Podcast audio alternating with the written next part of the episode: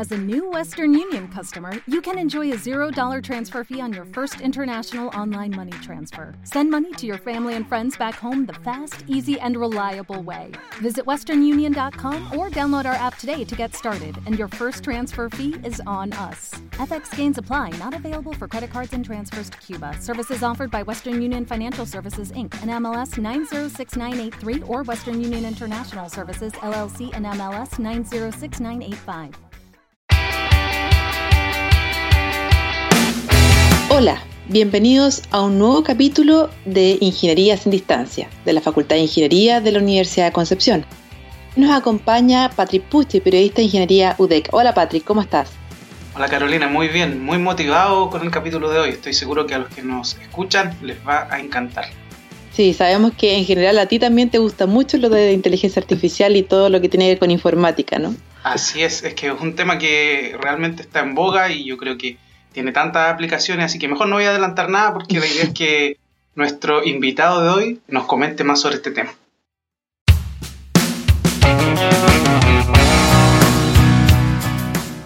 Esta vez conversaremos con el académico e investigador Guillermo Cabrera del Departamento de Ingeniería Informática y Ciencias de la Computación para ahondar en los modelos que se utilizan para estudiar las poblaciones frente a una emergencia como es el COVID-19, el uso de la inteligencia artificial y los desafíos detrás de estas pesquisas. Guillermo es además director del diploma en Data Science y cursos relacionados de la Facultad de Ingeniería. Hola Guillermo. Hola Carolina, ¿cómo están? Hola, bien, ¿y tú? Hola Guillermo. Bien, súper bien, aquí en cuarentena, en la casa. Eh, ¿Estás en San Pedro, Guillermo?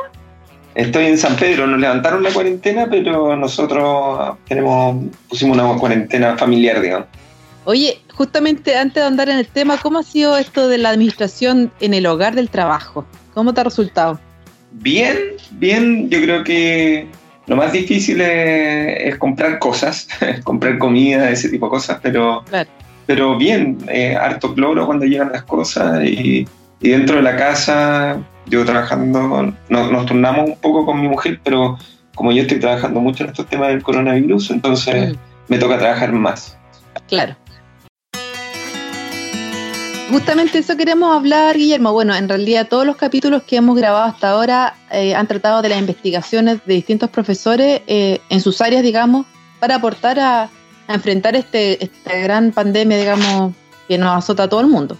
Y sabemos que has estado colaborando en varios estudios. Uno de ellos es el de la población, eh, caracterización de la población en la región de Ñuble. Eh, también me dices que algunas cosas en el Biobío y en otras regiones, pero cuéntanos de qué se trata esto de caracterizar una población y desde la informática, ¿cómo se hace eso? bueno, lo que ocurre es que mm, eh, primero el tema del coronavirus es un tema bastante complicado. No se entiende bien, es un tema de investigación eh, a nivel mundial. Entonces, cuando, cuando se hace cualquier tipo de cosa respecto al coronavirus, todo es relativamente nuevo.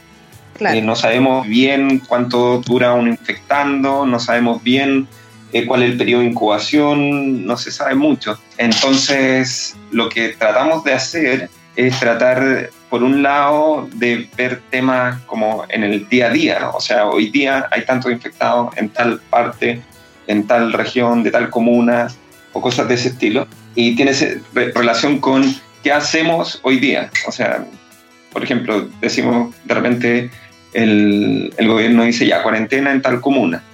Y la pregunta es, ¿qué impacto tiene esa cuarentena en esa comuna hoy día?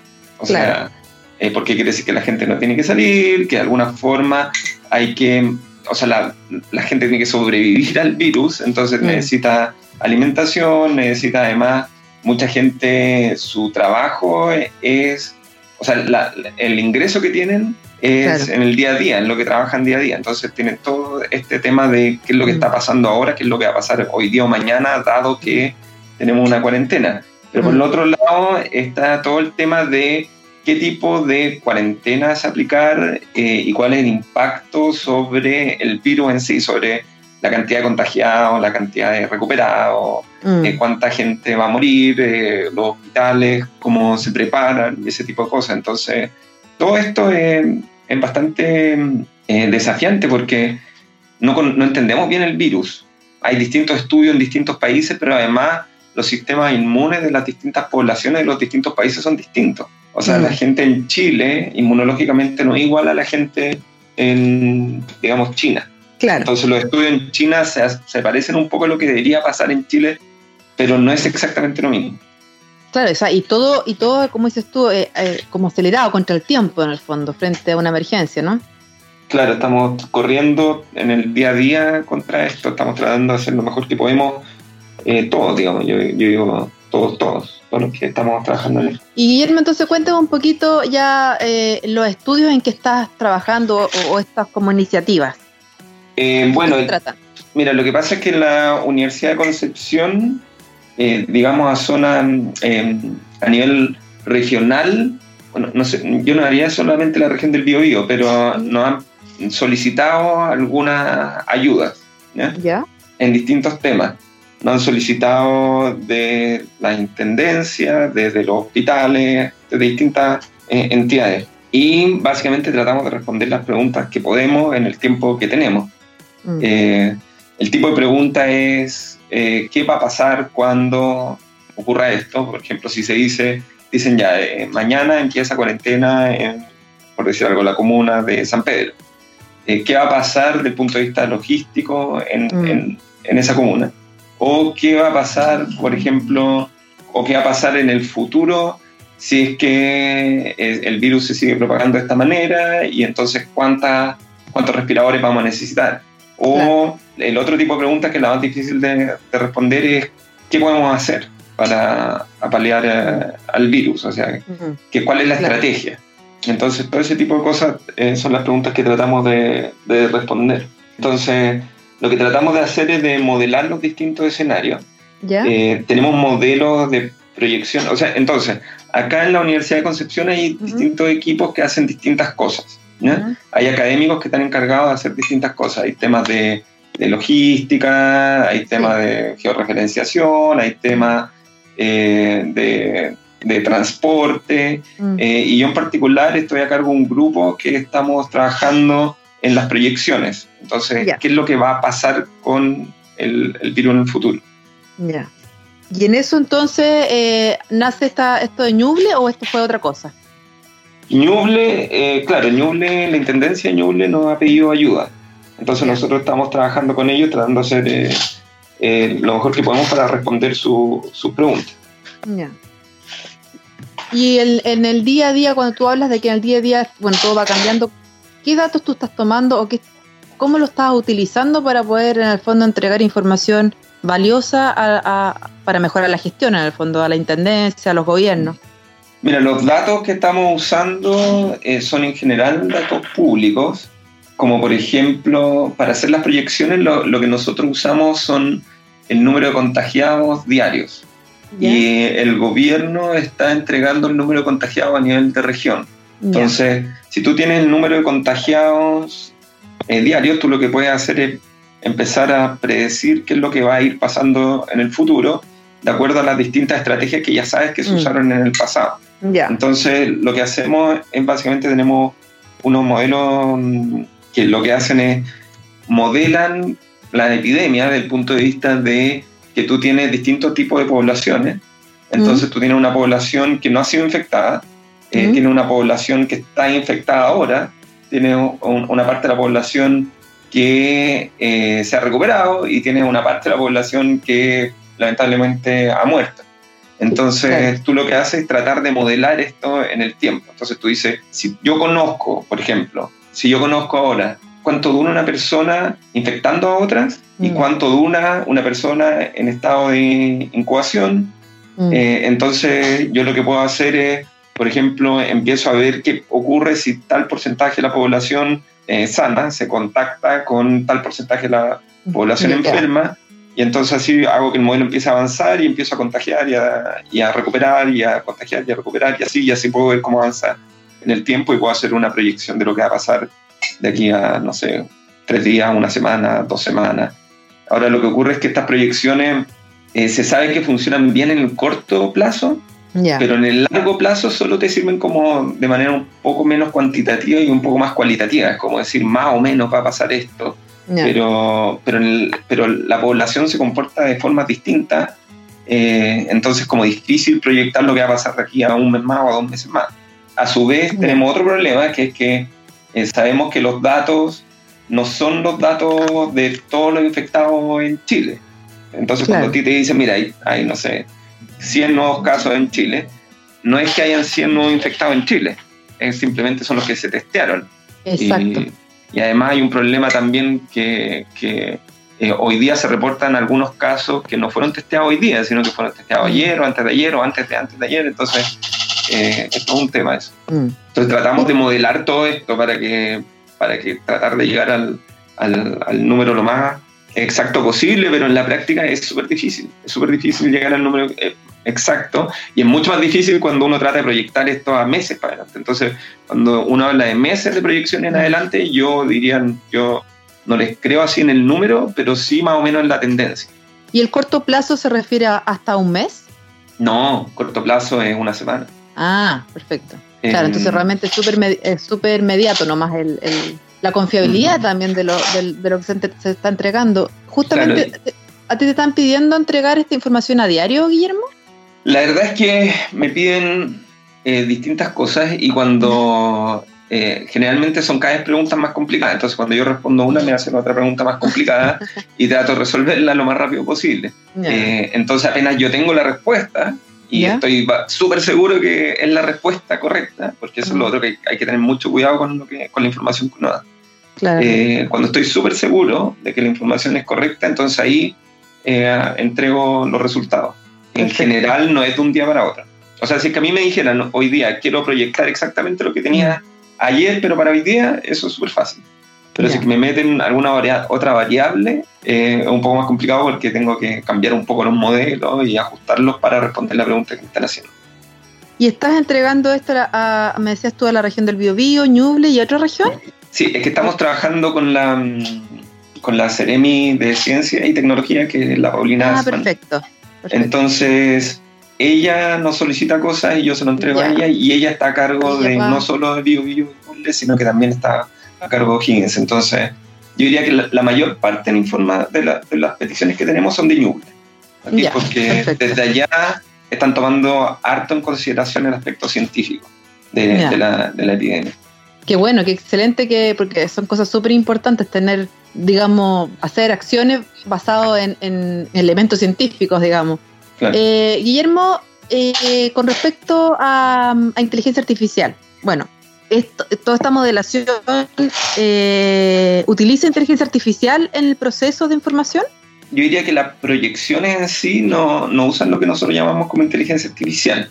Yo creo que las proyecciones, o sea, las proyecciones en sí son modelos de ecuaciones diferenciales, que es un modelo matemático nomás y que yo tomo ahora la situación de ahora y, tomo el modelo y lo hago evolucionar hacia el eh, futuro y tratar de entender lo que viene después. En temas de inteligencia artificial se están haciendo otro tipo de cosas, que por ejemplo eh, todo lo que es procesamiento de imágenes, o mm, por ejemplo uno de los proyectos en los que estamos trabajando es que estamos utilizando imágenes de rayos X y tratando de automáticamente eh, predecir qué es lo que, si es que esta imagen es una imagen de coronavirus o es una neumonía o es una imagen sana. Idealmente también tratar de ver en, el estado de gravedad de la imagen, del, paciente al cual se le toma la imagen. Entonces la idea detrás, que es de los pulmones, sin caja atrás. Entonces la idea detrás de esto es que estamos trabajando eh, desde la Universidad de Concepción en el algoritmo predictivo para las imágenes, pero en la Universidad de Chile lo que están tratando de hacer es, estamos tratando de hacer un un sistema de telemedicina o de teleradiología en el cual yo podría acá en Concepción tomar eh, una radiografía y eh, subirla a este sistema y que el primer médico que esté disponible pueda verlas todas y empiece a, analizar la imagen. Ah. Eh, estamos pensando en un, en un, escenario en el cual no haya suficientes médicos para ver todas las radiografías que se van a, que se van a mí, o sea, que se van a tomar. Entonces podríamos hacerlo esto automáticamente, sobre todo en comunidades más pequeñas donde hay eh, menos médicos. Entonces con, con, la Universidad de Chile estamos armando este sistema y nosotros estamos haciendo un algoritmo de inteligencia artificial que lo que va a hacer es automáticamente agarrar esta imagen y ordenarla de acuerdo a prioridad, alguna prioridad, por ejemplo el estado de gravedad del paciente y así esas van siendo vistas primero por los médicos. ¿Y en qué etapa va esto, Guillermo? tenemos actualmente un modelo que está funcionando y que estamos bastante felices con el modelo, eh, pero está siendo entrenado con datos públicos. Actualmente estamos eh, consiguiéndonos imágenes de radiografías de Chile y para ajustar nuestros modelos a las imágenes de Chile, que no son exactamente iguales a, las imágenes que tenemos de estos datos públicos. Entonces, eh, está súper avanzado en, mi impresión, estamos como casi listos, lo que en, términos del algoritmo de inteligencia artificial. Eh, en términos del sistema de teleradiología, que es lo que están a cargo los colegas de la Universidad de Chile, eh, ahí yo creo que falta todavía un poco más. Sobre todo porque hay un tema de, de implementación, de cómo van a implementar esto, y hay temas de, digamos, sensibilidad de los datos y cosas de ese estilo que hay que tener mucho cuidado. ¿Y esto no podría conversar un poco con el SENS? Que también tiene que ver con, con compartir fichas médicas comunes. Sí, ¿Tiene, sí, tiene mucha relación con eso. Tiene, podría tener relación con eso, sí. Qué bueno, Guillermo. Oye, ¿y crees tú que, que esta pandemia ha provocado también una masificación o, o ha impulsado con mayor fuerza el uso de este tipo de, conocimiento, inteligencia artificial, para múltiples usos, digamos. Yo creo que sí, eh, pero no solo desde el punto de vista de inteligencia artificial, yo creo que desde el punto de, vista de desarrollo tecnológico en general. O sea, eh, y, no solo desde el punto de vista médico, sino que desde el punto de vista de la sociedad. Ha sido, yo creo que un impacto gigante en nuestra sociedad eh, todo esto. Por ejemplo, nosotros estamos haciendo clases online y algo que durante, no sé, un par de años habíamos estado hablando de, oye, deberíamos hacer los cursos online, deberíamos hacer cursos online, sí. Y ahora estamos obligados y entonces como que, bueno, tuvimos que hacerlo. Y del mismo, del mismo punto de vista, por ejemplo, el tema de la telemedicina es lo mismo, como que mm. hace años que se está hablando de, oye, deberíamos tener un sistema de telemedicina, oye, sí, deberíamos tenerlo. Y ahora es como, tenemos que tenerlo ahora, así que hagámoslo. Exacto. Entonces, bueno, es la presión. Sí, entonces yo creo que a nivel eh, mundial ha habido mucho desarrollo tecnológico porque no nos queda otra, porque hay que poner los recursos en eso hoy día. Eh, y si es que, porque nosotros podríamos decir, bueno, pero en realidad no pongamos más recursos en investigación ni en desarrollo tecnológico, sí. así, y sigamos igual como estábamos antes, entonces eh, la pandemia va a ser mucho peor, porque necesitamos todo este desarrollo tecnológico y es por un tema de, ya de, de sobrevivencia. Exacto. Bueno, ahora se evidenció mucho más la necesidad de, aportar, aportar lucas, dinero en investigación en Chile y bueno, sobre todo en Chile y el resto del mundo, o sea que no, que no puede seguir siendo como, como siempre lo, lo, que se va cortando, que hay crisis menos para la ciencia, ¿verdad? Ahora más que nunca eh, se comprueba de que invertir en ciencia es beneficioso para todos. Sí, sí, ojalá siga siendo en el futuro esa visión. Eh, sería, un mundo mucho más feliz en mi, de mi punto de vista. y el mío también. Oye, Muchas gracias, Guillermo, por este contacto. Eh, suerte con todos tus estudios e investigaciones. Estaremos muy atentos al resultado de esto y otros, y otros que, surjan, digamos, porque esto va evolucionando todos los días, como señalas tú. Así que muchas gracias eh, y estaremos súper atentos a lo que tú nos puedas contar. Ya, pues súper. Gracias, Carolina. Gracias, Patrick. Gracias por contactarme. Super, eso es otra cosa que es súper importante, que eh, hay que hacer difusión de todos estos temas. La población tiene que entender esto. Y, y en realidad, ¿sabéis que hay una cosa que es es súper fundamental que lo dicen todos los modelos matemáticos, todos, todos, todos, todos los modelos. Hay distintas variables que impactan los modelos. Hay un solo parámetro que podemos controlar que es la tasa de contacto, que es cuánto contactamos, cuánto transferimos el virus de una persona a otra. La única forma de mantener el virus a raya es quedándonos en las casas y hacer una buena higiene en todo sentido, lavarse las manos, el limpiar con cloro cuando te llega algo afuera, etcétera, etcétera. Es lo único que podemos hacer como sociedad.